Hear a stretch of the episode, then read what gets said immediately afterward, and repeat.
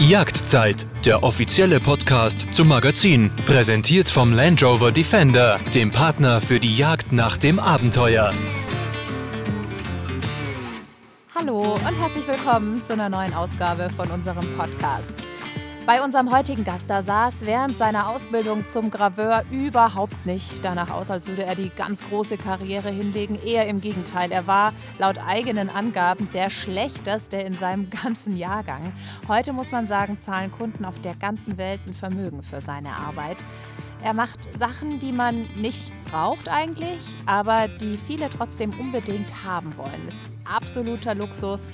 Trompeter und Ritchie, von denen ist die Rede. Das dürfte wirklich ganz vielen von Ihnen hier ein Begriff sein. Ich durfte Richard Ritchie Meyer von äh, Trompeter und Ritchie in seinem Atelier besuchen. Und da hat er ganz viel erzählt, wie er arbeitet und was ihm wichtig ist. Da hören wir jetzt rein. Erstmal herzlichen Dank, dass wir überhaupt hier in deine heiligen Hallen kommen dürfen, Richie. Das ist wirklich einzigartig, dass ich hier vor Ort sein kann bei dir und es freut mich auch. Also Hallen, ja. Ja. meine, wir haben äh, schon einen Blick jetzt mal reingeworfen, damit ich überhaupt mal ein Gefühl dafür kriege, was es bedeutet, als Graveur zu arbeiten. Und äh, haben verschiedene Materialien uns ja auch schon angeschaut. Mhm.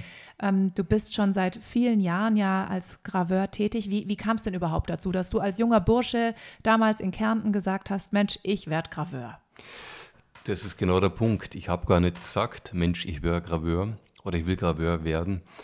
Ähm, der Punkt ist der, ich habe als Kind immer schon gern gezeichnet, äh, gemalt und ich wollte eigentlich etwas machen, wo in die Richtung geht. Ursprünglich war im, im Hinterkopf so mal die Kunstakademie in Wien, aber die war allerdings weit weg von Kärnten.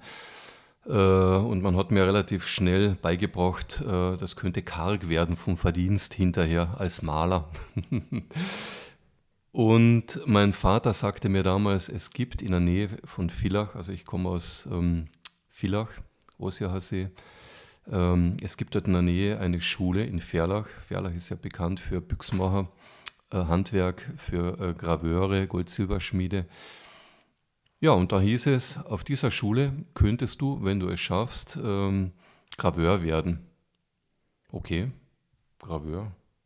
Ich habe keine Ahnung, was ein Graveur ist, aber man sagte mir, das hat etwas mit Kreativität zu tun. Und da hast du gedacht, das ist genau das Richtige, weil du hättest ja auch theoretisch Tätowierer werden können. Ne? Ja, aber das war damals, Tätowierer damals und heute waren zwei verschiedene Paar Stiefeln. Also ich habe damals tatsächlich äh, im Alter von 16, 17, 18 längere Haare gehabt, die Stromgitarre gezupft und die ganzen Rocker und Punks, mit denen ich da zusammen war, die wollten manchmal sogar, dass ich sie äh, tätowiere, aber das habe ich nie getan, weil ich mhm. dachte mir immer, was ist, wenn ich einen Fehler mache, dann habe ich die Typen als Feinde. ja. nee, Scherz beiseite. Auf jeden Fall, ich bin dann auf diese Schule nach Ferlach, habe dort im Prinzip die Aufnahmeprüfung gemacht, die aus einem Zeichentest bestand und aus einer klassischen Aufnahmeprüfung. Und dann habe ich als Graveurschüler äh, begonnen. So, das ist der Beginn. Mhm. Aber der Beginn. Äh, es lief ja nicht so rund. Nee, ne? es lief überhaupt nicht rund. der Beginn, der Beginn äh, war eher holprig, der war sogar extrem holprig, denn nach drei Monaten oder so der erste Elternsprechtag kam und mein Vater, wer damals der, das muss ich sagen, um es zu verstehen, was danach kommt, der war damals der stellvertretende Leiter von der Post- und Telegrafenverwaltung in Kärnten. Äh, heute ist die Telekom und man hat meinen Vater reinzitiert und man hat ihm gesagt, nehmen Sie Ihren Sohn von der Schule. Er ist der schlechteste Schüler seit 25 Jahren und, jetzt kommt's, schicken Sie ihn zur Post. Mhm. Oder er soll Oberkellner am Wörthersee werden. Du, und was war so schlecht an, an den Sachen, die du gemacht hast? Alles. Es war wirklich schlecht. Also ich habe noch irgendwo in meine Katakomben eine meiner alten, ähm, ich sage jetzt mal ersten Arbeitsplatten, Stahlplatten. Eine andere habe ich mal an guten Kunden als Leihgabe weitergeben, einen Dackel. Also wenn man sich das anschaut, dann stellt man sich tatsächlich die Frage, wie konnte ich es überhaupt als Graveur weiterbringen? es war einfach nur schlecht. Aber es war deswegen schlecht im Nachhinein, kann ich das für mich so beurteilen. Also es wurde das Handgravieren gelehrt, nach den klassischen Methoden und äh, die auch gut sind. Aber mein, ich sage jetzt mal Gehirn, meine Auf mm, wie soll ich sagen, die Sache, wie ich was auffasse, aufnehme, ist nicht Mainstream. Also ich habe meine eigenen Wege später entwickelt, um meine Gravur oder meine Techniken ähm, zu etablieren und vorwärts zu bringen. Also mit einem Wort, ich habe es nicht verstanden okay. in manchen Bereichen. Ich habe mich auch dumm angestellt, muss man sagen. Und es ging dann weiter. Ich musste dann tatsächlich eine Prüfung machen, um von der ersten Klasse in die zweite Klasse zu gelangen. Ich musste ein Praktikum im Sommer machen damals und habe es dann geschafft. Und ich war dann sicherlich im letzten Jahr nicht schlecht, also im vierten Jahr. Also Arbeiten von mir sind noch in der Schule im Museum, also im Schulmuseum. Aber das ist noch nicht das äh, Ende der ganzen Geschichte. Mhm. Die Geschichte war eigentlich dann interessant. Also ich habe mich dann im Laufe der Jahre als äh, Graveur etabliert. Aber um genau diese Geschichte noch fertig zu erzählen, ich hatte vor ich denke mal, acht Jahre dürfte es her sein, hatte ich dann eine Einladung von der Direktion der Schule in Ferlach. Und das ging ja über das Kultusministerium. Das war so ein Programm.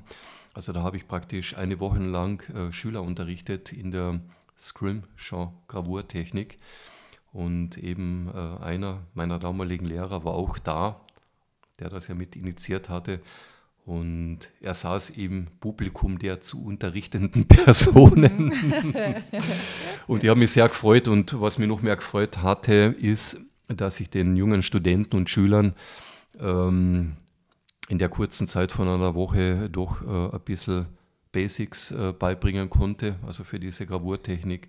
Und was mir auch ganz wichtig war, ähm, die Philosophie dahinter, die Lebenseinstellung, die definitiv konform geht, wenn man das professionell weitermachen möchte, die habe ich dann auch versucht in der kurzen Zeit als Funken, der rüberspringt, an die Schüler und an die Studenten weiterzugeben. Was meinst du da? Ähm, um es simpel zu sagen, glaub an das, was du tun möchtest. Mhm. Ja, und war das etwas, was du erst äh, lernen musstest, schmerzhaft? Oder? Ja, ja, im Laufe der Zeit bin ich dann draufgekommen, ähm, das letzte, also andersrum. Ich hatte immer schon Visionen, das klingt hochgestochen, aber man kann es wirklich so sagen. Ich hatte Bilder im Kopf, äh, wo will ich hin? Was würde mir Spaß machen? Was würde ich gern tun? Ohne damals noch zu wissen, ähm, dass irgendwann im Laufe der Zeit es sich tatsächlich immer mehr und immer mehr in die Richtung bewegt hat und im Laufe der nächsten Zeit bin ich auch drauf gekommen, dass es tatsächlich das ist, wenn man an Dinge glaubt und zwar Dinge, die man sich nicht nur im Kopf vorstellt, sondern die man wirklich als Bild vor Augen hat, im wahrsten Sinn des Wortes, die man wortwörtlich im Herzen hat, wo man dafür brennt, mhm. Dass an das Leben tatsächlich in diese Richtung bewegen wird. Nicht linear, weil es gibt immer oben, unten, links, rechts, aber es, es bewegt dann in die Richtung. Und das habe ich versucht, ähm, den Studenten und Schülern damals auch äh, mitzugeben. Ich habe ihnen gesagt, überlegt euch erstmal, und jetzt kriege ich eine Gänsehaut dabei, überlegt euch erstmal, was möchtet ihr überhaupt im Leben? Wenn man jetzt von der beruflichen äh, Sache her dies, ähm, das Thema betrachtet. Und ich habe gesagt, stellt euch erstmal die Frage, was möchtet ihr tun? Was wäre das, was ihr wirklich gerne im, im, im Beruf machen würdet? Und dann habe ich ihnen gesagt, ganz klar und vielleicht auch knallhart, überlegt euch auch die Kontras. Was würde dagegen sprechen? Und dann überlegt euch aber auch oder denkt über die, über die schönen Dinge nach. Und dann in euch versucht, das abzuwägen. Und wenn ihr dann immer noch sagt, ihr brennt dafür, ihr würdet gern Graveur werden, dann go for it. Dann habt dieses Ziel immer im Auge. Immer heißt nicht jeden Tag 24 Stunden, aber generell. Das muss irgendwo da sein. Und dann entwickelt sich das auch in die richtige Richtung. Und ich kann vielleicht so viel sagen, mir fallen gerade ein oder zwei Leute ein, die damals da saßen, von denen ich auch weiß, dass sie mittlerweile in unserer Branche als Graveur tätig sind. Und ich kriege immer mal ein bisschen was mit über die Messen, wenn sie mich besuchen, aber über Instagram zum Beispiel. Die entwickeln sich. Und mhm. ich hoffe, sie werden sich auch weiterentwickeln. Also hoffe ich mit Augenzwinkern, dass auch äh, ähm, meine Tätigkeit damals an der Schule, meine Gasttätigkeit ein bisschen damit, dazu beigetragen hat. Ne? Ist, ist bei dir der Knoten geplatzt, noch während du in der Schule warst? Nein. Erst später, als du im Berufsleben er ist, warst? Äh, äh, ein Knoten, wenn du das Beispiel vom Knoten bringst, der ist nicht innerhalb von einem Bruchteil von einer Sekunde aufgegangen, sondern es war wortwörtlich, da nehme ich beim Wort eine Entwicklung, ein mhm. Knoten, der sich entwickelt hat, aufgewickelt hat, ja. der ist langsam aufgegangen. Ähm, das hat sich im Laufe der Zeit ähm, entwickelt und um meine kleine Geschichte noch fertig zu erzählen. Ähm, es war eine große Ehre für mich, ein Ritterschlag auch ähm, 2018 ähm, fand wie jedes Jahr die Biennale in Venedig statt, die gekoppelt an das Kunstfestival ist, also das mhm. unter Biennale läuft. Und es gab 2018 mhm. das erste Mal die Ausstellung, also lateinisches Wort jetzt Homo Faber, der schaffende Mensch. Ähm, die wurde das erste Mal im Rahmen der Biennale 2018 in Venedig durchgeführt und da wurden die nominiert und geladen die besten Kunsthandwerker Europas. Mhm. Und äh, ich hatte die große Ehre, als Graveur dabei zu sein. Daran gekoppelt war eine Ausstellung mit ca. 65.000 Besuchern in zwei Wochen, wo ich vertreten war mit einer Videowand. Also wir äh, waren in unserem Raum äh, zwölf Künstler, die bei der Vernissage natürlich persönlich da waren, aber wir waren praktisch äh, nicht mit Exponaten vertreten, sondern äh, auf einer Videowand, es wurden Filme über die Gravur, bei mir jetzt über die Gravur dargestellt und äh, ja, es war große Ehre. Ich war im mhm. gleichen Biennale-Gebäude, wo wirklich ein paar Tage davor noch Lady Gaga über einen roten Teppich gegangen mhm. ist und dann dachte ich mir, okay, als Graveur, der mit schlechtesten Startverhältnissen begonnen hat, ging es doch in die richtige Richtung. Mhm. Aber weißt du, jetzt ist es ja so, viele Jäger, die äh, kennen dich natürlich von deinen Arbeiten, die du beispielsweise dann auf Jagdwaffen ja. graviert hast. Mhm. Und wenn man jetzt so als Jäger so ganz verrückt ist, dann denkt man, okay, ich kann klar logisch die Basküle äh, gravieren. Wenn ich ganz verrückt bin, vielleicht den Abzug. Aber man kann ja viel, viel mehr Dinge gravieren. Also in welchen Absolut. Bereichen bist du denn da vor allem unterwegs? Ähm, ich glaube, die Jagdwaffen sind ja für dich gar nicht so dein Hauptbusiness, oder? Ja, kann man nicht sagen. Es wechselt. Also Jagdwaffen, Jagdmesser, die auch äh, aus unserem Haus selber kommen. Also ich arbeite mit Messermachern zusammen. Äh, das ist schon äh, einer der Hauptzweige. Mhm. Also das muss man ganz klar sagen. Ein weiterer ähm, Zweig, ich, ich nenne es jetzt mal Zweige, in denen ich mich bewege, sind ähm, ich sage es jetzt mal wirklich pauschal, Objekte, die aus dem Luxusbereich kommen. Also wir haben äh, mit verschiedenen Brands, die wiederum zu einem großen Konzern gehören, haben einen Vertrag. Und, äh, kann gut, man das ein bisschen konkretisieren? Kann man, kann man. Also da darf ich Namen nennen, weil, wie gesagt, die Sachen werden ja auch richtig äh, publiziert, wurden und werden publiziert. Also ich habe zum Beispiel für die, also ich arbeite zum Beispiel für die Firma Montblanc in Hamburg, mhm. Füller also Kollektionen. Ähm, 2019 hat man ähm, eine sehr interessante Kollektion für Mont Blanc zum Beispiel gemacht. Wer seit Hausnummer zehn Jahren äh, kontinuierlich ähm, auch als Auftraggeber fungiert, ist zum Beispiel die Firma Piaget. Also die machen Luxusuhren, wo ich äh, die Ziffernblätter graviere. Also die Sind es dann Einzelaufträge so, oder, oder so Serien? Sowohl, so als auch, Serien? sowohl als auch. Also ich habe für Piaget zum Beispiel Einzelmotive gemacht. Also gut, das darf ich sagen. Mir fällt gerade ein, weil es sich demnächst wieder ähm, wiederholen wird, das Jahr des Drachen China. Also ich hatte Einzelstücke gemacht mit chinesischen Drachenmotiven, mhm. die wiederum vom Design, also von der Designabteilung von Piaget kommen äh, in Absprache mit mir noch modifiziert werden, weil ich muss ja umsetzen. Das sind aber auch Serien und das ist so eigentlich das meiste. Äh, das sind so Limited Editions, sieben oder acht Ziffernblätter, manchmal auch nur vier. Und das sind natürlich auch Uhren, die im VK einen entsprechenden Preis mhm. haben und ähm, wo dann auch die Manufaktur oder der Hersteller dann auch sagt, das wird bewusst klein gehalten von der Stückzahl ja. Ja, natürlich, weil es dann ja auch noch wertvoller ist. Ne? So ist es. Und du könntest ja auch nicht jetzt drei Millionen äh, Dinge gravieren, mal nee, eben schnell. dann würde ich sofort kollabieren. Ja. Also wir haben äh, ja vorhin schon über Mont Blanc gesprochen, mhm. über diese kleine Serie, die du da gemacht hast. Und mhm. da hast du einen Husky graviert auf so eine unter anderem, ja. Ah, okay. Aber diese, diesen Husky, den musstest du einige Dutzend Mal ja genau. gravieren und immer dieses gleiche Motiv reproduzieren. Also wie lange hast du denn so eine Platte, die ist ungefähr, würde sagen, so vielleicht drei Zentimeter lang. Das Motiv ist vielleicht nur 1,5 auf 1 Zentimeter. Wie lange braucht man denn für so ein ich, kleines Motiv? Ich sage immer im Scherz, im Original war diese Musterplatte, die jetzt hier liegt, ja gewölbt. Mhm. Im, ich sage immer im Scherz, eineinhalb Mal so groß wie ein Damenfingernagel. Also ein Ja, stimmt. Ein schicker. ein, ein, ein, ein gemachter. Ein gemachter, ja, genau. ja. Ähm, es ist so, also äh, bei dieser Kollektion, äh, das darf ich soweit auch sagen, gab es damals eben eine Limited Edition von ähm, 65 eben besagten Husky-Füllern. Also da war ein Inlay drinnen, aus äh, Mammutzahn gefertigt. Ähm, dann gab es noch zehn Stück, da war auch ein Inlay drin, da war das Schiff von Amundsen graviert. Und dann gab es noch ein Einzelstück. Ähm, da war die Gravur sehr umfangreich und äh, der, der, Preis war sehr exklusiv, also der VK-Preis. Ich nenne ihn hier nicht, das ist eine Mont Blanc-Sache, aber er war extrem, also mhm. es war schon in, in äh, wirklich obersten Preiskategorien, wo sich so Luxusobjekte äh, dieser Art befinden. Und die wurden, ich war dabei bei dem Event in Oslo im Opernhaus, ähm, die wurden dort auch verkauft. Ja. Das heißt, ich habe dann hinterher, und jetzt komme ich zu einer Frage, die Muster wurden ausgestellt, ich habe dann auch hinterher diese Serien dann graviert.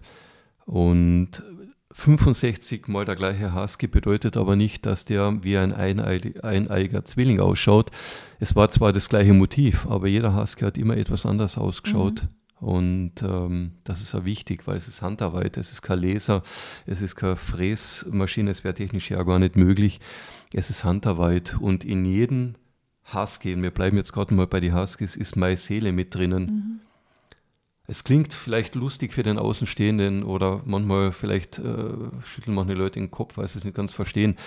Aber wenn ich einen Husky graviere, dann heißt es nicht, dass ich einen Husky graviere, sondern jetzt wird es vielleicht esoterisch. ich verbinde mich wortwörtlich mit einem Husky in dem Augenblick. Also der Husky ist nahe. Mhm. Ja, ich glaube, wahrscheinlich ist es ähm, auch so, als Künstler muss man wahrscheinlich so man ticken. steigt. Ja, du, du stirbst mit, weißt du, stirbst ja, ja. so ein bisschen mit dem Stück. Ja, ja, viele Songwriter sagen das ja auch. Ganz so ein interessanter Aspekt, den du sagst. Also man geht, wenn man etwas graviert, durch Höhen, aber mhm. auch Tiefen. Tiefen deshalb, weil es gibt manchmal bei einer Gravur Passagen, die extrem schwierig sind und ich kann mich nicht jeden Tag zu 100 Prozent in einen Rüssel von einem Elefanten reindenken. Der Elefant kommt, wann er will. Das darf ich mal so sagen. Das heißt, ich habe zwar Vorlage hier, aber Vorlagen brauche ich in der Regel nicht oft. Die liegen zwar da, weil ich habe das Bild in mir. Ich verbinde mich tatsächlich in dem Augenblick mit dem Elefanten oder mit dem Wolf. Und das ist mir schon passiert. Jetzt kriege ich fast wieder Gänsehaut. Äh, ich habe Wölfe graviert zum Beispiel. Ich habe wirklich die Wölfe heulen gehört. Und ich habe manchmal wirklich, also gedacht, also ich habe die Präsenz von einem Wolf im mhm. Raum, weil da bin ich wirklich nahe. Und äh, wahrscheinlich denke ich mir manchmal, war das früher so oder ist es auch heute noch bei Naturvölkern? Diese Scrimshaw-Gravur, äh, könnte man sagen, äh, ist mit oder ist die älteste Kunstform der Menschheit. Mhm. Die ältesten Kunstwerke, die man kennt, hier aus der Schwäbischen Alb, Vogelherdhöhlen, sind gravierte und geschnitzte Mammutfiguren. Die sind circa 40.000 bis 45.000 Jahre alt.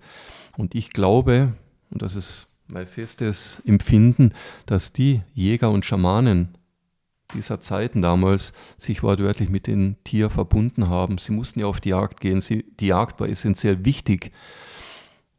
Die die Jagd war wichtig zum Überleben für, für die Familien, für die Personen, für den Clan, für die Gemeinschaft. Hm, Fußnote, deswegen habe ich auch äh, eine ganz spezielle positive äh, Einstellung also zum Thema der Jagd an und für mhm. sich. Ne? Mhm. Denn ohne die Jagd wäre der Mensch nicht dort, wo er ist. Dann gäbe es keinen Menschen. Mhm. Ich habe noch eine Frage zu deiner Arbeitsweise. Ja. Aber ich glaube, sie hat sich schon erübrigt so ein bisschen, weil du jetzt gerade so erzählt hast, dass du dich ja so verbindest quasi mhm. mit, dem, mit dem Werkstück. Ist essentiell wichtig. Ich, ich habe jetzt gedacht, ähm, wenn, du, wenn du so 65 Huskies gravierst, machst mhm. du dann erst 65 Nasen ähm, und dann 130 Augen oder, ich, ja, ja. Ich musste oder jetzt, machst du jedes einzeln? Ich musste jetzt sagen, wenn ich Einzelstücke fertig, äh, ist es nicht so. Bei den Huskies war es tatsächlich so, ähm, dass ich parallel gearbeitet habe. Ich habe immer einige Inlays, also einige Platten hier liegen gehabt. Das hat folgenden Grund. Wenn man oder wenn ich an einem Objekt sitze, an, an einer Gravur sitze, dann kommt irgendwann ein Punkt äh, oder dann kann irgendwann ein Punkt kommen, wo man merkt oder wo ich merke, ich wäre jetzt etwas langsamer oder ich wäre etwas müde, mhm. müde unter mhm. Anführungszeichen aber nur. Und ähm, um diesen Punkt quasi zu umgehen, habe ich die Huskies oder die Inlays neben mir liegen gehabt. Das heißt, ich habe gemerkt, hier stoße ich gerade an der Grenze, wo ich einfach merke, weil ich eine Fläche fülle, das dunkle Haar im Hintergrund zum Beispiel, weil ich einfach merke, so jetzt wäre ich vielleicht leicht müde dabei. Also kam der nächste Husky oder das nächste Inlay und dann habe ich da meinetwegen die Outlines, also die Hilfslinien graviert oder die Nasenspitze oder was auch immer. Das heißt, ich habe da wirklich rotiert. Mhm. Also nicht ich, sondern ich habe okay. mit den Werkstücken mhm. äh, rotiert.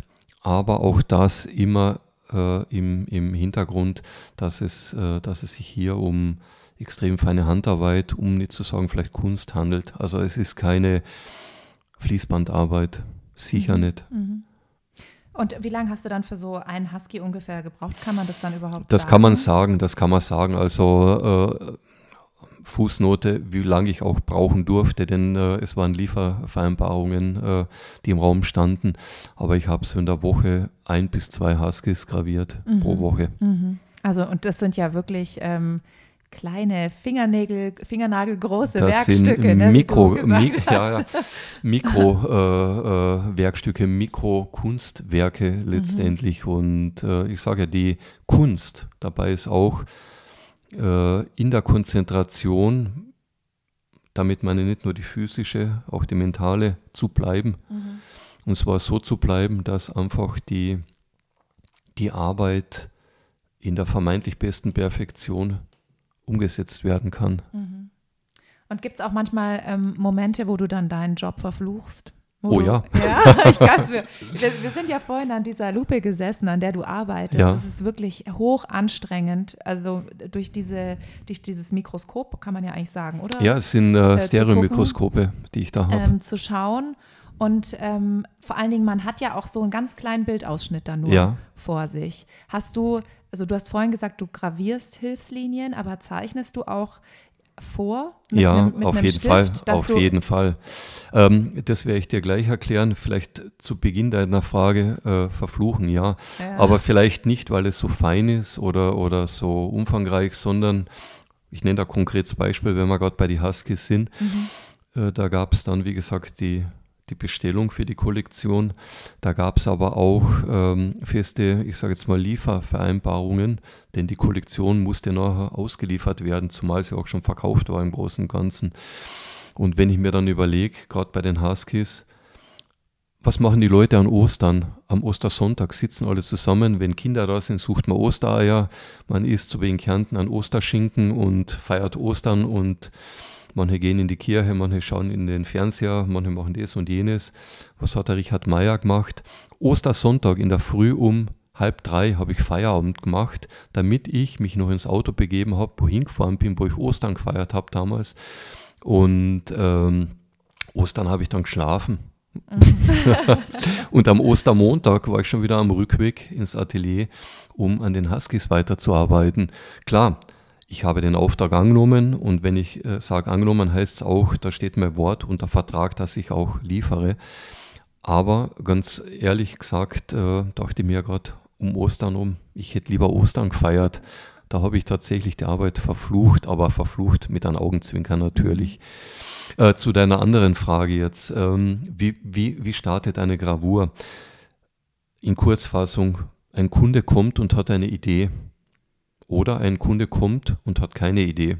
Bedeutet, man macht am Anfang einen Entwurf von etwas, wo der Kunde vielleicht gern haben möchte.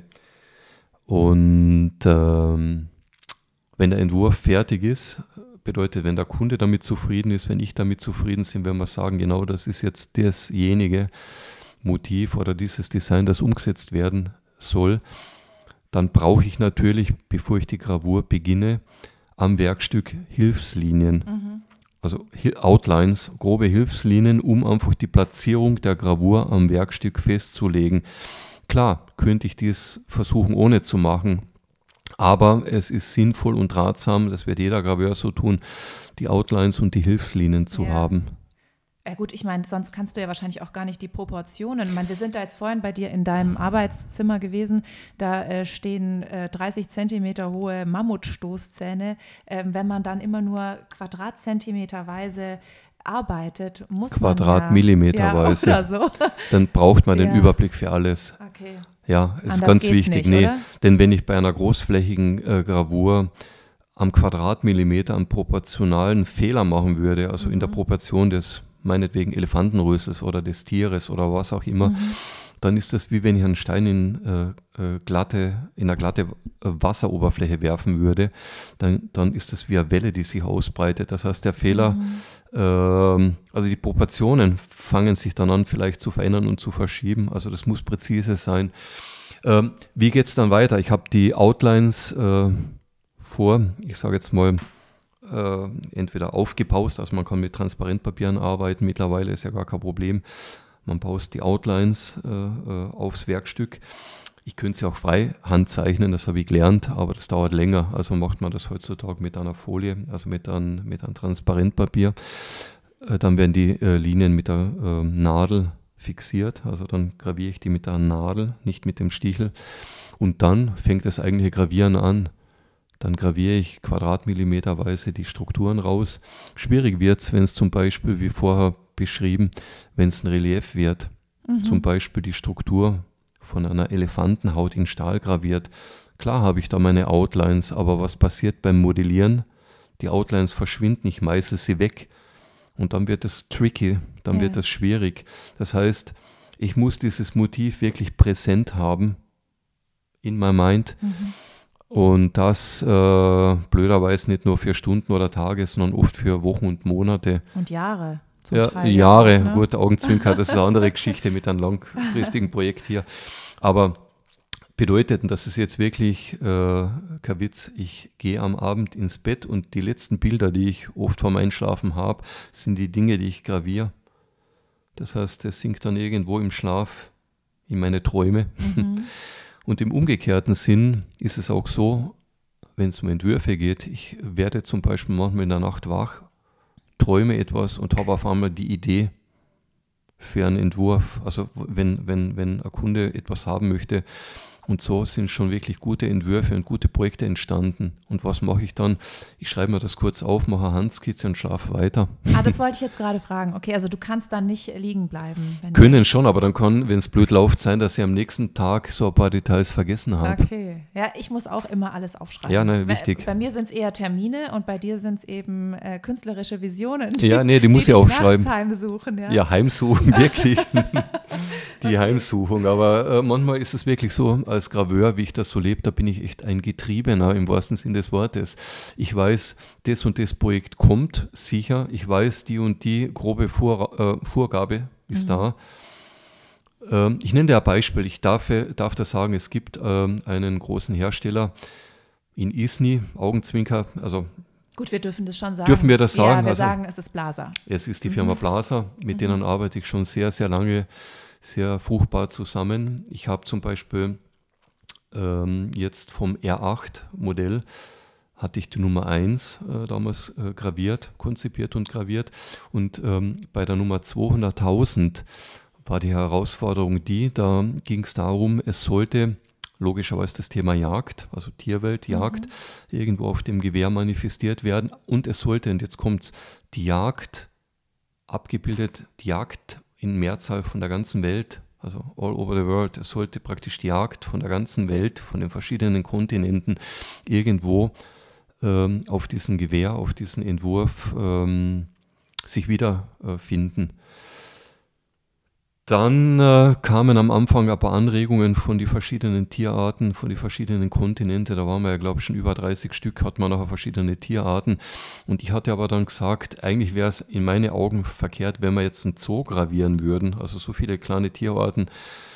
Und dann habe ich mir überlegt, was machen wir da? Wie bringen wir die Jagd?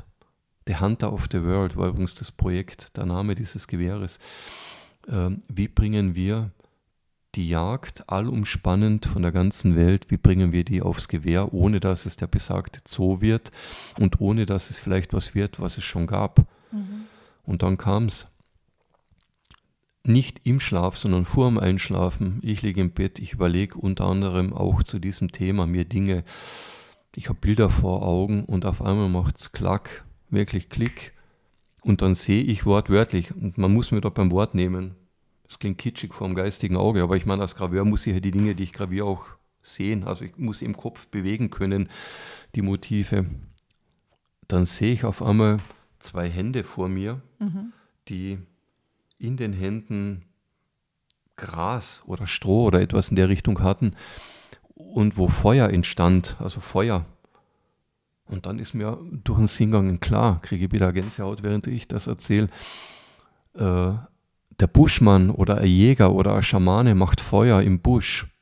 Und was entsteht daraus? Das Feuer der Jagd. Kriege wieder Gänsehaut und dann ist es folgendermaßen weitergegangen. Der Jäger empfacht dem Funken das Element Feuer. Wir haben übrigens auf diesem Gewehr dann fünf Elemente drauf gehabt. Mhm. Erde, Feuer, Wasser, Luft und das fünfte Element der Mensch, der Geist. Und diese fünf Elemente habe ich dann verbunden mit den fünf Kontinente, die, die es ja auf der Welt gibt, und mit den Tierarten, mit den wichtigsten. Ich habe auf einer Seite des Baskuls die, die ähm, Gehörnträger, also Geweihträger gehabt die Gejagten und auf der anderen Seite hatte ich die Jäger, da war Bär und mhm. Puma. Mhm. Bär für Europa, Asien, also praktisch Russland, Osteuropa, Asien und äh, der Puma war für Nordamerika. Und wenn man, und das ist auch in dem Entwurf dann äh, so dargestellt worden und in dem Buch, das der Kunde und die Firma Plaza und auch ich bekommen haben, das wir gemacht haben, wenn man die Weltkarte über die Abwicklung des Basküls gelegt hat, dann war jedes Tier genau am Kontinent Mhm. Aber man hat die Weltkarte natürlich in der Gravur nicht gesehen. Ja. Und war das Zufall oder? Nee, nee, das war geplant. Okay. Das war dann von uns so geplant, ja, okay. dass praktisch die Zuordnung der Tiere in der Abwicklung äh, ebenso dargestellt war. Aber für mich spannend war eben das Feuer der Jagd, der Funke, der Geist des Menschen, der Jäger, der Schamane. Äh, da ist die Initialzündung des Feuers. Mhm. Der Geist entfacht das Feuer, das Feuer steigt hoch über den Abzugbügel, wird dann oben zu Luft, wird zu Regen, kommt links und rechts von der Untersicht des Basküls runter als Regen. Da kommen dann Wasserfälle links und rechts, mhm. kamen dann darunter. Die Wasserfälle übrigens habe ich selber gesehen und fotografiert auf meine Afrika-Reisen. Ich war an die, an die Victoria Falls und habe dort die Wasserfälle fotografiert und die habe ich dann auch mit, mit in diesen Entwurf mit eingebaut, so wie ich auch viele Tiere, die ich in Afrika fotografiere, sehe, äh, immer wieder in meine Entwürfe, Entwürfe mit einbaue. Also das ist auch für dich so eine Quelle der Inspiration, dann, wenn du fotografierst, egal wo du unterwegs bist, hast ja. du immer eine Kamera dabei ja, Handy? wenn ich jetzt zum Beispiel am Abend zum Essen gehe, vielleicht nicht. Aber wenn ich auf spezielle Reisen im Ausland, eben in Afrika, in Kirgisistan, wo ich schon war, oder in der Schweiz oder in Österreich in die Berge oder wo auch immer, da habe ich schon die Kamera dabei. Mhm. Aber noch viel wichtiger wie die Kamera, ist ähm, das Land, bleiben wir jetzt gerade bei Afrika, ich war jetzt in Simbabwe vor kurzem, das Land zu erleben und zwar auf allen Ebenen. Mhm. Also praktisch die Tierwelt zu sehen, die Natur zu sehen äh, und dort zwei Wochen im Busch zu leben, auf mehr oder weniger einfache Art und Weise mhm. und bei Jagd mit dabei zu sein, also mit der Kamera wohlgemerkt dann. Ähm, man kriegt da auf allen Ebenen ein komplett anderes Bild und komplett andere Impressionen von Afrika, wie wenn man es aus dem Internet oder aus Büchern versuchen würde zu kriegen. Gibt es für dich noch andere Regionen auf der Welt, die so eine Magie ähm, für dich ausstrahlen? Äh, ja, also wie gesagt, Zentralasien, Kirgistan, das war auch äh, ein Abenteuer und das war ein Land ähm, im Hochgebirge. Ich war damals äh, bei einer Steinbockjagd mit dabei. Ich hatte aber das große Glück, äh, Schneeleoparden zu sehen über die Entfernung mit dem Spektiv. Ich hatte das große Glück, Isabella Braunbären zu sehen. Da gibt es nur noch ein paar hundert Stück, mhm. streng Natur unter Naturschutz. Aber ich hatte das Glück, da die Bären zu beobachten, mhm. zu sehen, wie die runtergezogen sind über die grünen Grasmatten. Und was ich noch gern sehen würde, ist natürlich Kanada. Da war ich noch nie. Okay. Mhm. Und wo mich irgendwie wirklich magisch anzieht, ist äh, Südamerika. Aber mit einem Augenzwinkern, was mir bis jetzt davon abgehalten hat vom Regenwald, sind die Schlangen. Ah ja. Ja, ja, ja. Sorge. Aber in Afrika gibt es ja auch Schlangen. Leider auch, aber da hatte ich bis jetzt immer noch Glück. Ausblenden. Ehrlich, da hatte ich immer am meisten Angst auch vor den ja, Schlangen. Ja, ich bin jetzt nicht der Schlangenfreund. Spinnen und andere Tiere machen mir nichts Okay. ähm, oder andere vermeintlich gefährliche Situationen, die wir auch jetzt bei der letzten Reise hatten. Uns ist zum Beispiel, wir waren in einer wir waren in einer Region, wo der Sambesi in den Lake Kariba übergeht. Das ist ein künstlicher Stausee mit, äh, ich glaube, 270 Kilometer Länge und 30 Kilometer Breite.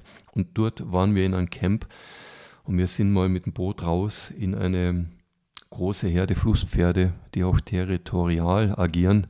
Sprich, die Bullen wissen, das ist ihr Gebiet. Und wir hatten da eine Situation, der Bulle nimmt uns an, also aus der Distanz, reißt das Maul auf, taucht unter, die Luftblasen kommen Richtung unser Boot. Schlauerweise hatte niemand ein Gewehr dabei zur Selbstverteidigung. äh, Gott sei Dank bin ich dann auch kockt im Boot nicht mehr gestanden, denn der Bulle kam wieder hoch, die Luftblasen kamen nochmal in äh, unsere Richtung und dann macht es flupp und der Bulle hat das Boot angehoben mhm. als Warnung und ist auf der anderen Seite wieder raus und dann hoch und dann sind wir schleunigst äh, mit dem Außenborder verschwunden.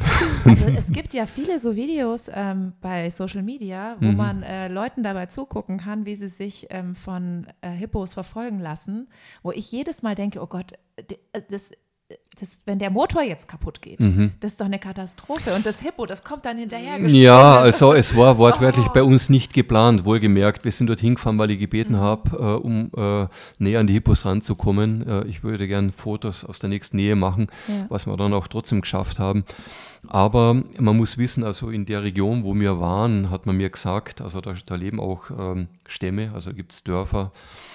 Ähm, und da sterben jedes Jahr also zwischen 100 und 200 Leute mhm. durch Flusspferde. Und es war wohl offensichtlich, so hat man mir das gesagt, mit die, Hypo, äh, mit die Krokodil verseuchteste Gegend von Afrika. Da sterben auch jedes Jahr bis zu zehn Leute, oh die, die vom Krokodil gefressen ja. werden. Also Einheimische meistens oder ja. vorwiegend. Ja.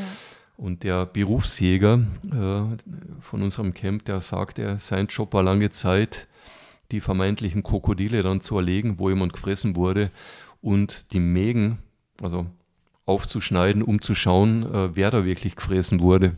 Und er sagte dann, irgendwann hat er diesen Job nicht mehr gemacht, weil äh, die Menschen, die dort gefressen wurden, auch oft Kinder waren mhm. oder, oder jüngere Mhm. Das ist eigentlich nicht auszuhalten. Gell? Also es gibt nee. ganz äh, schlimme Berufe, da will ich gar nicht, es gibt fürchterliche Berufe, da müssen mhm. wir jetzt ja gar nicht so intensiv Nee, da müssen wir sicherlich nicht ins Detail gehen, aber ich will einfach nur sagen, also mhm. großer Respekt äh, vor wehrhaftem Wild und klar, es ist de, äh, das Territorium der Krokodile und äh, Flusspferde und auch da, deswegen sage ich auch nochmal, ähm, nicht nur, dass ich die Jagd verstehe, sondern ähm, ich habe eine ganz andere Sicht auf die Jagd, weil äh, in dieser Region auch eine gewisse Anzahl von Hippos jedes Jahr geschossen werden muss und auch Krokodile. Ähm, auch aus diesem Aspekt raus und aufgrund der Quote, denn ich habe so viele Hippos und Krokodile gesehen, wie ich nicht dachte, dass es so viel überhaupt gibt. Mhm, mh. Also ja. in der Region. Also ich meine, das muss man ja auch sagen, du bist ja kein Jäger und äh, arbeitest ja natürlich schon in dieser Branche und musst ja irgendwie auch ein Gespür haben natürlich. für die Motive. Natürlich. Äh, das sind ja auch oft jagdliche Szenen, äh, die Sicher. du darstellst. Also wenn du, denke ich, da Vorbehalte hättest, könntest du ja die Arbeit gar nicht machen. Nee, absolut. Und ich muss, äh, müssen, ist ein blödes Wort, aber ich sollte, und das tue ich auch, die Jagd verstehen. Und wie ich schon sagte, ich habe äh, äh, spezielle, also positive Einstellung zur Jagd. Ich habe sicherlich auch manchmal Diskussionen im privaten Umfeld, wenn es zum Thema Gravuren oder vielleicht auch Jagd kommt. Leute verstehen oft Jagd meiner Meinung nach falsch. Und äh, es gibt leider mittlerweile das Bild, auch über Social Media, dass Leute denken, ja, da gibt es die Jäger, die fliegen nach Afrika und bringen dann alles um, was dort unten rumläuft. Es ist aber nicht so. Ich habe es ja selber mitgekriegt, die Flusspferde zum Beispiel, also ich war von der Jagd jetzt dabei mit Flusspferde. Ich habe es gesehen und fotografiert. Die Flusspferde wurden wirklich komplett zerlegt, bis auf den Pansen sogar. Mhm. Da ist nur noch der Panseninhalt übrig geblieben und die äh, Mitarbeiter im Camp und die Familien aus den Dörfern, die haben wirklich große Freude gehabt, dass sie Fleisch bekommen haben. Und das ist ja der, nennen wir es mal der Deal. Also da kommen die Jäger, buchen eine Jagd. Ein Teil geht an Nationalparks, also das sind die Wildhüter, die auch bei der Jagd dabei sind. Ähm, die ähm, Community bekommt das Fleisch, bekommt auch einen Teil vom Geld und natürlich die Firma, die das Camp hat, mhm. bekommt auch einen Teil vom Camp. So ist es ein Kreislauf, denn dort gibt es kein Schlachthaus wie hier, äh, wo die Wurst herkommt, die im Supermarkt liegt. Ja. Das muss man ganz klar so sagen. Mhm.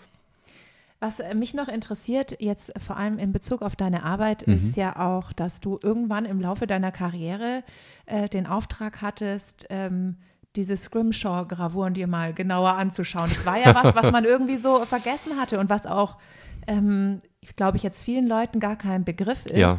Kannst du das mal bitte erklären, also wie es dazu kam und was, was eine Scrimshaw-Gravur genau. überhaupt ist? Mhm. Ganz einfach. Also wie ich schon vorher sagte, die älteste Kunstform der Welt, also bis jetzt wissenschaftlich bekannte sind eben die Schnitzereien und Gravuren auf Artefakte aus der Vogelherdhöhle auf der Schwäbischen Alb, 45, 40, 45.000 Jahre alt.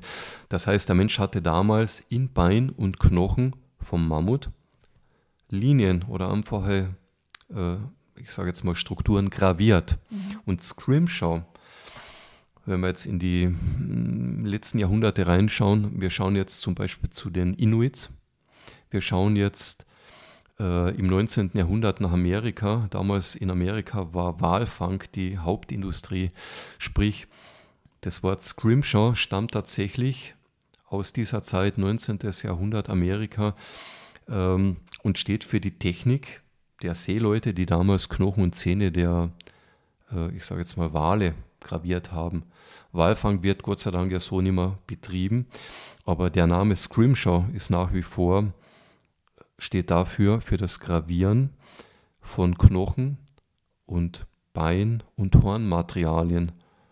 Also für das Handgravieren dieser mhm. Materialien. Mhm. Und eben die angesprochenen Inuits, die tatsächlich noch immer logischerweise Walrösser oder auch manchmal kleine Wale jagen oder Robben jagen, die machen das tatsächlich immer noch. Das heißt, die gravieren auch die, ich sage jetzt mal, Artefakte der erlegten Tiere.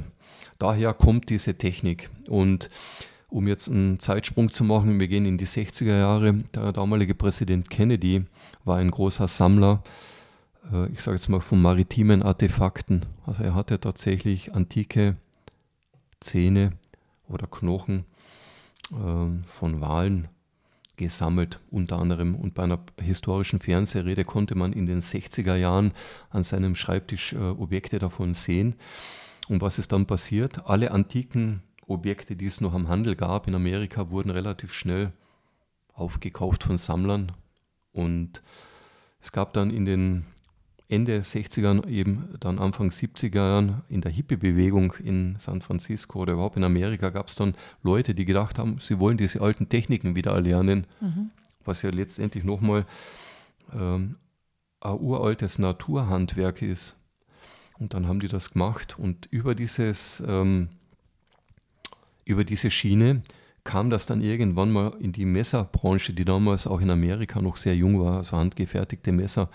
Dann hat man äh, in die 70er und 80er die ersten Gravuren dieser Art auf Griffen von Messern gesehen. Ähm, mittlerweile, logischerweise, es wird ja kein äh, Elfenbein mehr graviert und schon gar kein Walzahn. Ähm, also ich verwende überwiegend oder eigentlich ausschließlich ähm, fossiles Material vom Mammut. Also Mammuts lebten ja mal am Planet, die gibt es ja nicht mehr. Und dieses Material verwende ich zum Beispiel für meine Gravuren, für meine Scrimshaw-Gravuren oder auf unsere Messer.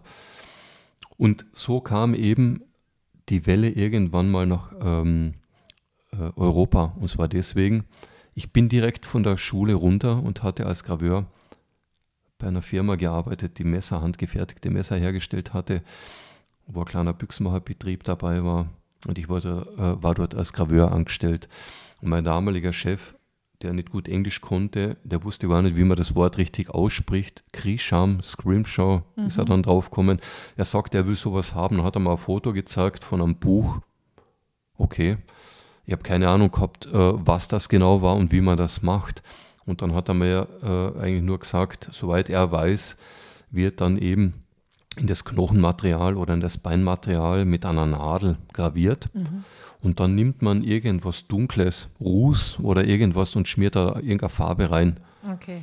Das war, die, das war die Ansage, so geht's. So geht's. Und dann hast du aber recherchieren müssen, oder? Nee, es gab kein Internet, es gab keine Bücher drüber. Äh, ich wusste gar nichts. Ich habe einfach mal probiert. Ah, okay. Ich habe dann probiert und das Brisante war, ähm, für meine Gravur gab es schon eine Order. Da gab es einen Sammler, der damals gelebt hat, ich glaube in Düsseldorf war der. Ähm, und da hieß es, das Messer ist eigentlich schon verkauft, ich soll da jetzt diese Art von Gravur drauf machen. Ich bin ja Gravier, ich soll am Weg finden.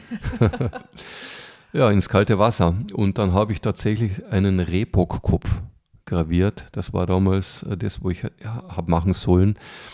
Und er ist sicherlich nicht schlecht geworden, aber mit Sicherheit nicht vergleichbar mit dem, wo ich jetzt mache. Ne? Und dann habe ich mich dann im Laufe der Zeit immer mehr in das Thema ähm, Ja, hat dich das irgendwie fasziniert, oder? Das es hat, mich dann fas oder- es hat mich dann fasziniert. Es hat mich dann fasziniert, noch die ersten paar Arbeiten, die ich dann gemacht habe. Beim allerersten Mal war das noch schwieriger. Es hat mich zwar da fasziniert, aber es war eben noch schwierig, weil auch der Druck da war. Ich musste die Arbeit fertig kriegen, weil es war Bestellung letztendlich. Und ähm, es hat mir aber dann immer mehr fasziniert und es ist mittlerweile äh, nicht ein Beruf, den ich mache. Es ist auch nicht eine Berufung, die ich mache. Es ist meine Passion, es ist mein Leben. Okay, also Das- das, ist Scrimshaw. Du bist jetzt quasi zum Scrimshaw geworden sozusagen. Also ich, äh, ist es Scrimshaw-Graveur, dein äh, genau. Lieblingsmaterial auch? Es ist sicherlich mit mein Lieblingsmaterial, aber ich bin ja nach wie vor auch Stahlgraveur, also Handgraveur wohlgemerkt. Ich graviere auch in Gold, also Ziffernblätter von Uhren als Beispiel. Ich graviere auch in Aluminium, äh, Stichwort ähm, Bugatti, die Automarke. Da gab es mal ein Projekt, äh, die wir da gemacht haben, in Aluminium. Ich graviere eigentlich fast in alle Materialien außer, Stahl, äh, außer Blödsinn, außer ähm, Glas oder Holz, weil das sind eigene Gravurtechniken und das würde in meinen Rahmen sprengen. Ähm, und wie gesagt, ich lebe den Beruf. Mhm. 24 Stunden rund um die Uhr. Mhm. Ich lebe den Beruf und das Ja. meine ich positiv.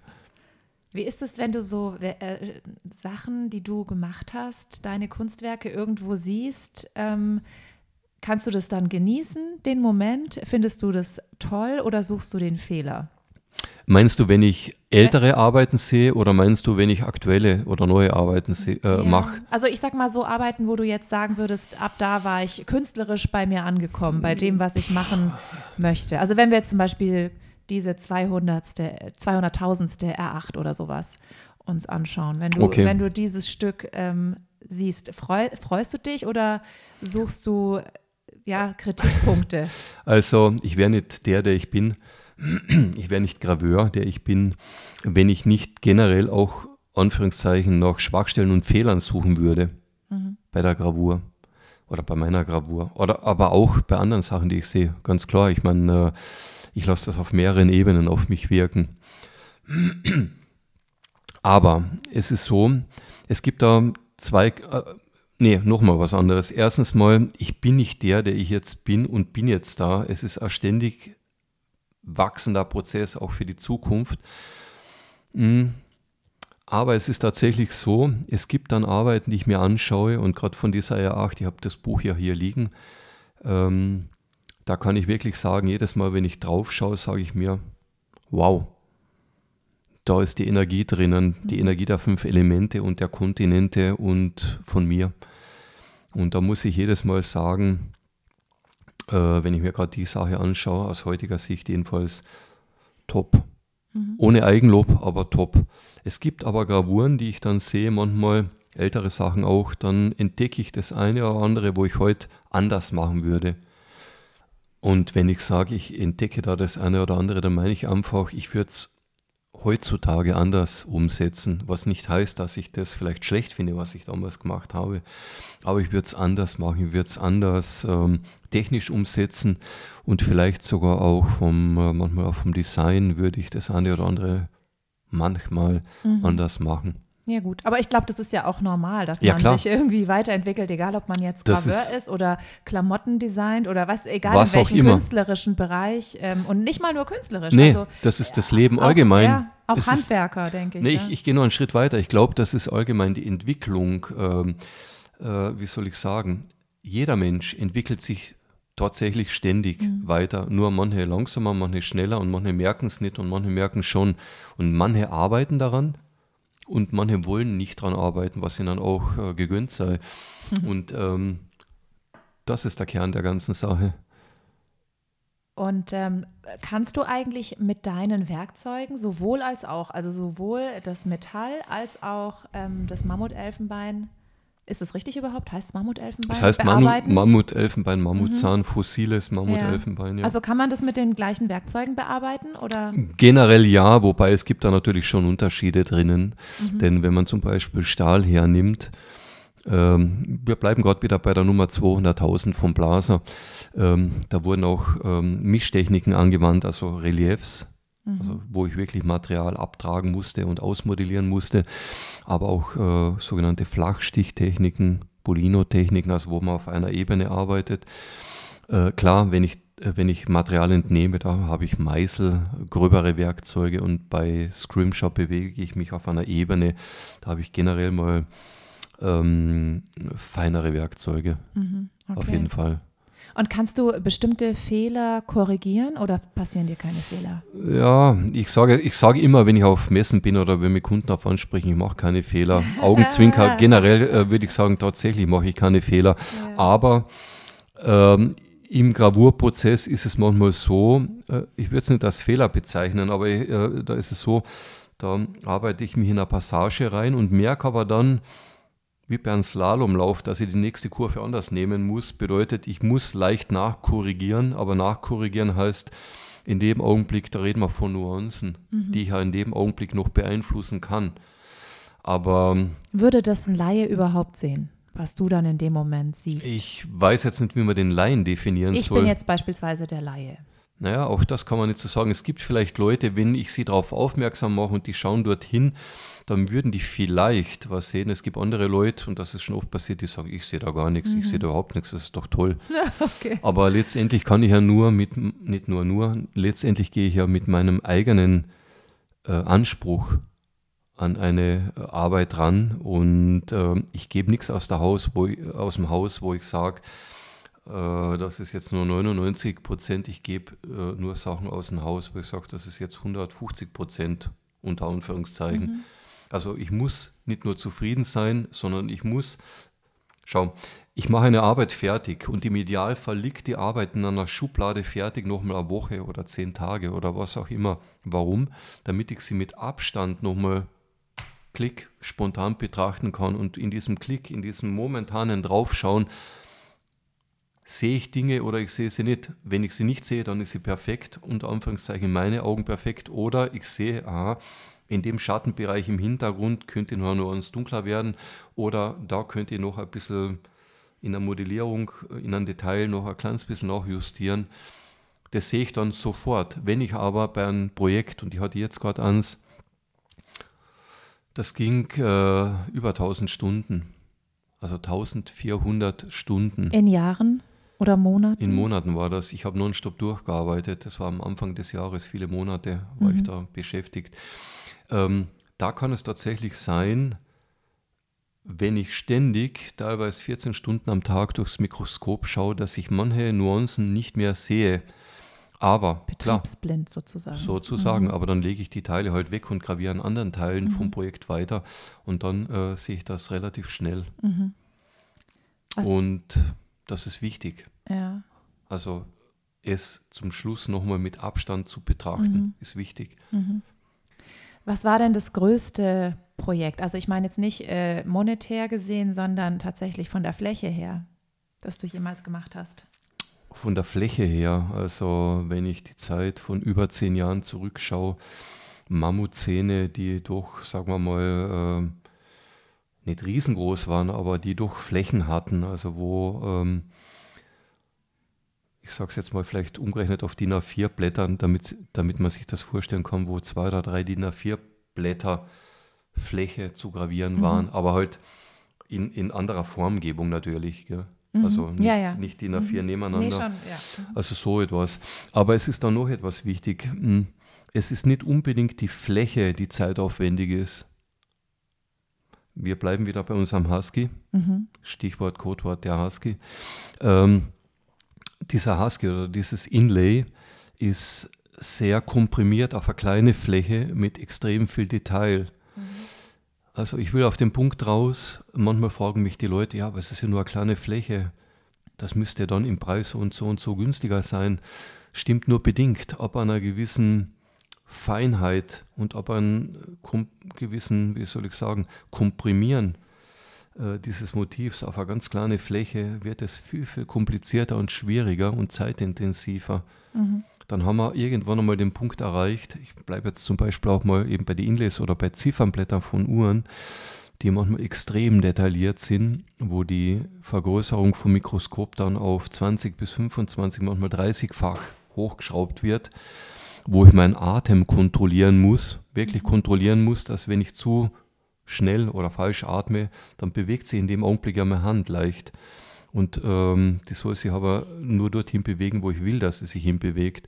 Also ich will einfach auf den Punkt raus, Flächen haben nicht unbedingt etwas mit dem Umfang, in Klammern mit dem Preis zu tun. Es ist eine Mischung aus beiden. Es ist die Feinheit des Motivs und es ist natürlich auch die Fläche, mhm. die Komponenten. Aber es sind die, aha, die jahrzehntelangen mhm. Erfahrungen, dass ich schon relativ gut abschätzen kann im Vorfeld, wenn mir jemand sagt, er würde gern das und jenes haben, dass ich schon recht gut abschätzen kann, wie liegen wir dann im Preis, wie viele Stunden werde ich dafür brauchen weil ich mache ja immer logischerweise ein Angebot davor und dass ich mich dann auch halte.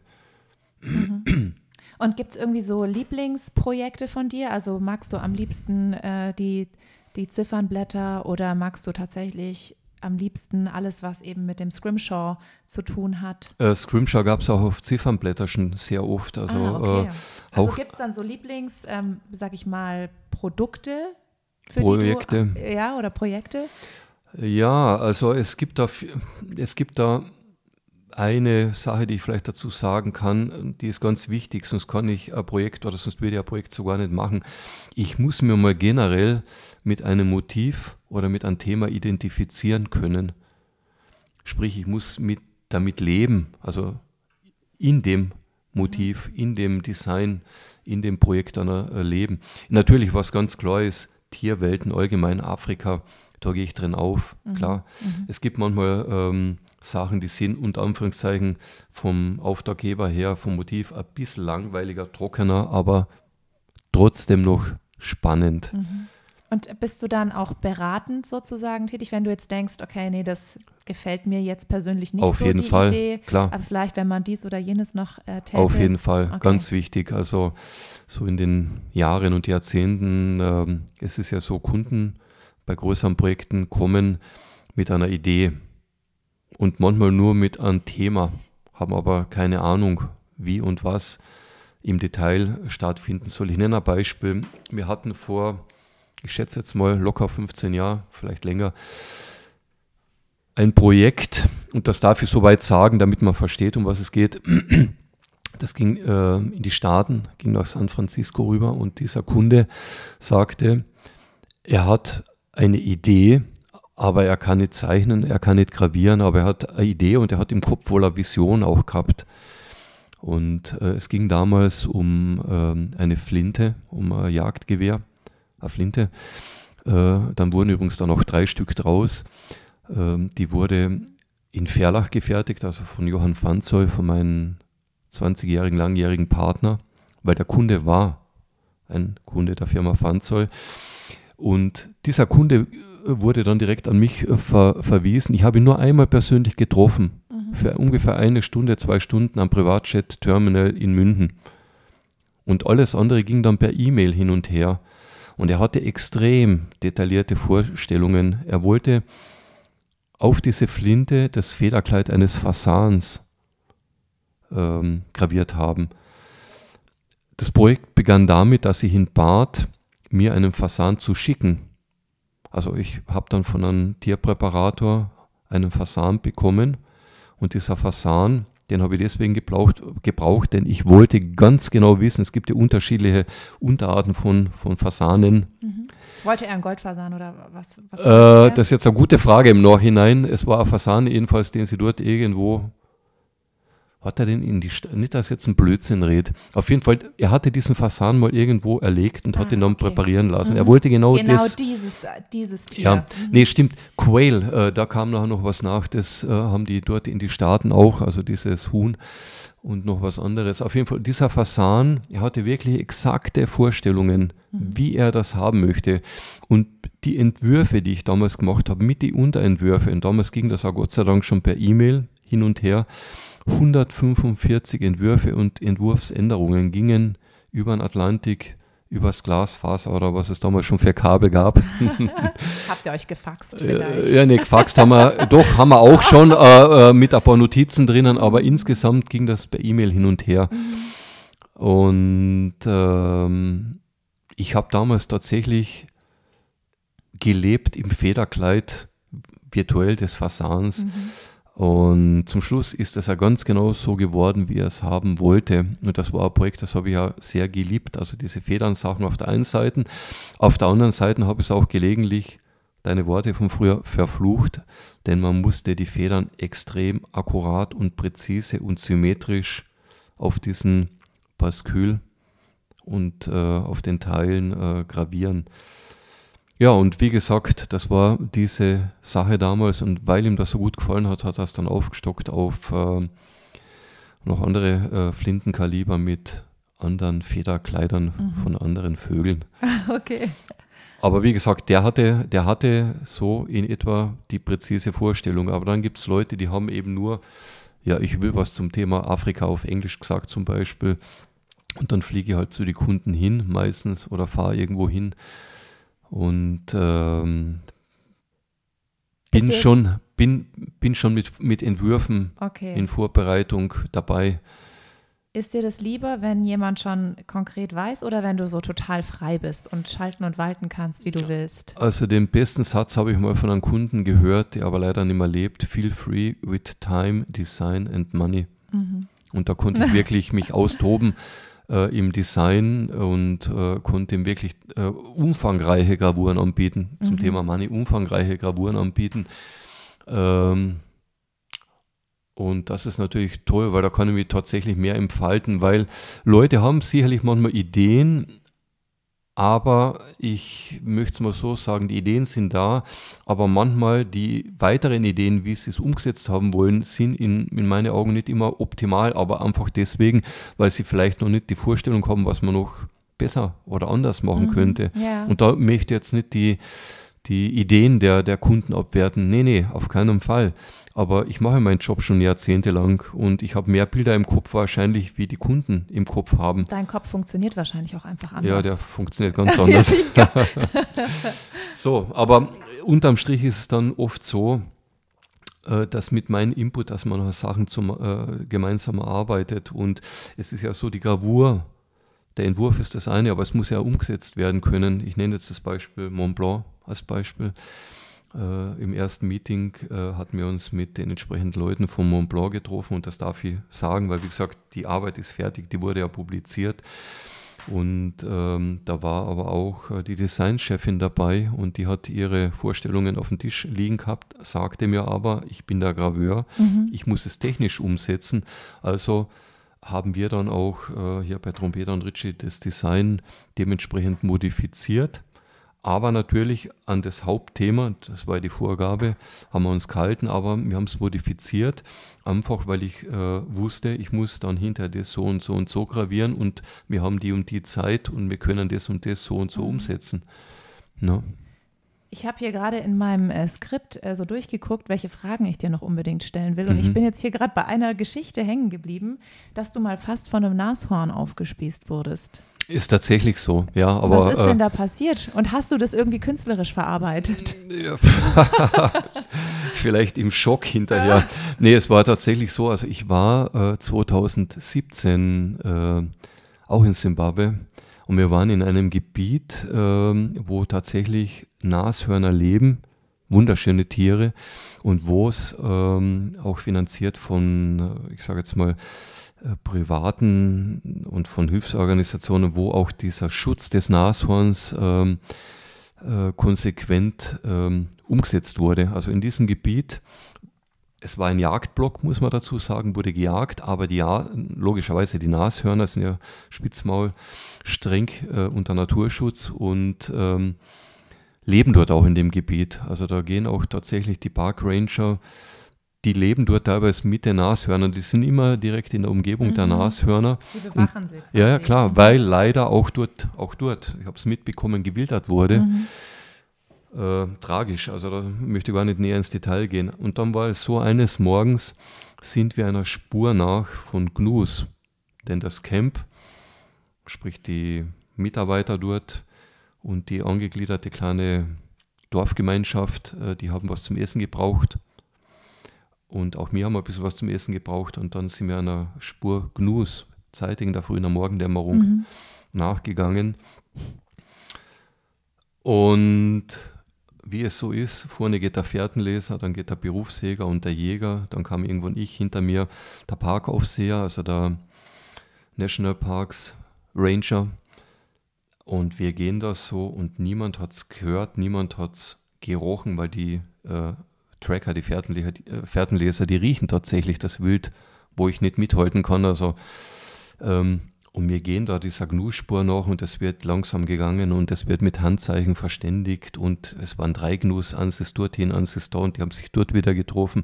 Und während die so gestikulieren und kurz innehalten, und das ging, ich weiß es nicht, innerhalb von ein, zwei oder maximal drei Sekunden, eher zwei Sekunden, da höre ich nur noch Jump. Aha.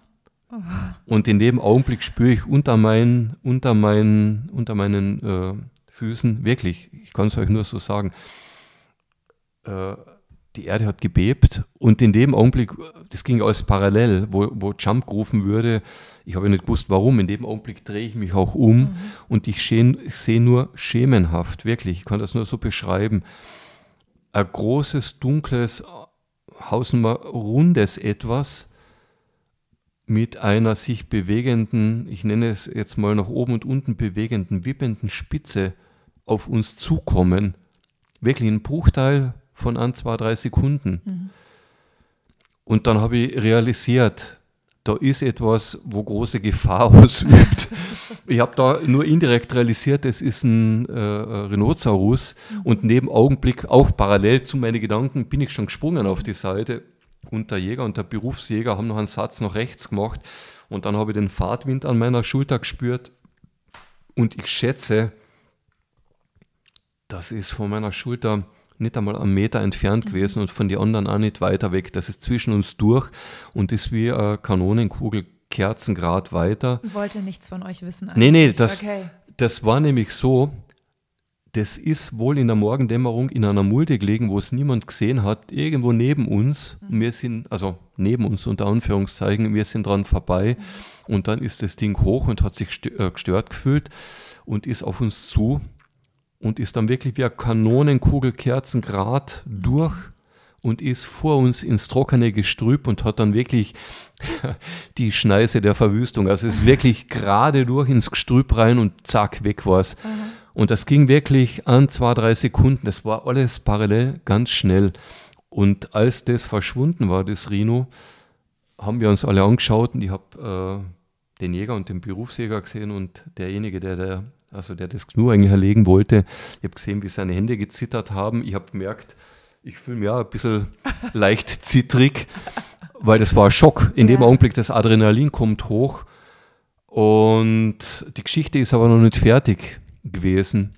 Und kurz danach, vielleicht eine Minute danach, äh, das erste, was ich wahrgenommen habe, war ein roter Punkt von einer glühenden Zigarette, dann die weißen Zähne, dann die dunkle Haut, dann die Camouflage Tarnanzüge, Park Ranger, die haben da was mitgekriegt, die kamen auf einmal links von uns aus dem Gestrüpp raus und wollten wissen, was da los ist, mhm. ihr Rhinoceros, haben aber dann Gott sei Dank relativ schnell bemerkt, dass wir ah, keine okay. Wilderer sind, die, mhm. die man erschießen muss, sondern dass wir hier bei einer regulären Jagd mit einem anderen Park Ranger eben unterwegs waren. Mhm haben denen das geschildert, die haben das dann auch gleich geschnallt, dass Rhinoceros da vorne rein ist. Und dann haben wir an dem Morgen die Jagd komplett abgebrochen. Also es gab dann kein Fleisch für, die, für das Dorf und auch für uns. Wir haben was anderes gegessen. Aber das war schon äh, spektakulär und ähm, vielleicht auch lebensgefährlich, kann man vielleicht sagen. Ja, mit Sicherheit Glück gehabt. Ja, Glück haben wir auf jeden Fall mhm. gehabt. Und trotzdem muss ich sagen, wunderschöne Tiere. Ich habe äh, während dieser zwei Wochen immer wieder die Möglichkeit gehabt, an Spitz- und Breitmaulnashörnern mit der Kamera relativ nahe ranzukommen, die zu beobachten. Also der Berufsjäger und der Fährtenleser haben mich relativ weit nach vorne geführt, mhm. sodass es halt noch mehr oder weniger ungefährlich war. Und äh, der Schöpfer, wer immer das ist, schütze diese, Türe, diese Tiere weiter, kann ich nur sagen. Ich hoffe, dass die Populationen sich da weiterhin erholen, denn es sind wunderschöne Tiere und ein wichtiger Teil der afrikanischen Natur, dort, mhm. wo sie noch leben. Ja, da gibt es ja auch äh, durchaus erfolgreiche Projekte. Aber ich habe jetzt noch eine Frage zum mhm. Abschluss. Und weil du hast jetzt gerade so eine spektakuläre Geschichte erzählt, aber mhm. generell bist du ja mit deiner Arbeit zumindest ähm, so mit einem halben Fuß in einer sehr spektakulären Welt. Ja, also eine, eben du, du lieferst hm, Kunst in, im absoluten Luxusbereich. Du sagst selber, äh, du machst Dinge, die eigentlich keiner braucht, aber eben manche Leute unbedingt wollen. Wenn du so in diese, in diese Welt eintauchst, der Superreichen, sag ich es mal, mhm. ähm, bist du dann froh, wenn du wieder hier zu Hause bist, in, in deinem Haus, oder, oder genießt du diese Ausflüge? Wie so, kommst du hierher zurück? Sowohl als auch. Ja. Es ist wirklich sowohl als auch. Also äh, meistens genieße ich es. Äh, Fußnote allerdings ist es auch immer Arbeit. Also so Besprechungen über irgendwelche Designs oder, oder ähm, irgendwelche Präsentationen, die ich sicherlich gern mache, ist trotzdem, man darf es nicht vergessen, Arbeit. Passionierte Arbeit. Ich bin meistens gern dabei. Es gibt sicherlich in der Vergangenheit über die Jahrzehnte zurück die eine oder andere kleine Ausnahme, wo es vielleicht echt anstrengend war. Aber insgesamt äh, genieße ich es und äh, habe festgestellt, es sind, wie soll ich es formulieren, im Generellen habe ich festgestellt, es sind Menschen, das darf ich jetzt vielleicht so sagen wie du und ich, die meisten Menschen, die ich kennengelernt habe, egal aus welchen Ebenen, Hierarchien oder politischen Ebenen sie kommen, ähm, oder finanziellen auch, es sind Menschen. Und da kann ich nur sagen, so wie im allgemeinen Leben, entweder, ich zitiere meinen Sohn, die Jugendsprache, entweder es matcht oder es matcht nicht, aber meistens matcht es. Also meistens komme komm, ich oder kamen mir immer gut zurecht und, und, und haben viele gemeinsame Ebenen gleich entdeckt und, und gute Gespräche geführt. Aus manchen sind auch Freunde geworden, muss man sagen. Manche sind leider mittlerweile auch verstorben, Freunde und Kunden. Aber insgesamt, ähm, klar, es ist eine eigene Welt. Manche kennen diese Welt nur aus dem Fernsehen oder aus den Medien oder wo auch immer her. Aber insgesamt ist meine Erfahrung über die Jahre und Jahrzehnte, klar ist die Welt dort luxuriöser oder elitärer oder was auch immer. Aber insgesamt habe ich es mit Menschen zu tun. Und das ist die Quintessenz. Okay, du, also ganz herzlichen Dank, dass ich dich heute hier besuchen durfte. Ich sage herzlichen Dank für den Besuch. Äh, das war Richard Meyer von Trompeter und Ritchie. Heute war ich mal wo zu Gast. Das war äh, mal richtig spannend für mich, muss ich sagen, hier auch mal in so eine Welt einzutauchen. Und übrigens gibt es auch in Ausgabe 4 der Jagdzeit ein Porträt über ihn und natürlich auch über seine Arbeit. Da können Sie nochmal nachlesen. Und es geht zum Beispiel ganz einfach und schnell, wenn Sie ein Digital-Abo haben, auf www.jagdzeit.de www.print.de. Sie können aber klar, wenn Sie nicht so äh, digital unterwegs sind, gerne auch ein Print-Abo abschließen oder das Plus-Abo. Da kriegen Sie dann alles auf einmal. Schauen Sie sich einfach mal an, was da am besten zu Ihnen passt. Passen Sie auf sich auf, machen Sie es gut. Bis zum nächsten Mal. Ciao. Das war Jagdzeit, der offizielle Podcast zum Magazin. Jeden zweiten und letzten Mittwoch im Monat auf allen gängigen Plattformen und auf www.jagdzeit.de. Präsentiert vom Land Rover Defender, dem Partner für die Jagd nach dem Abenteuer.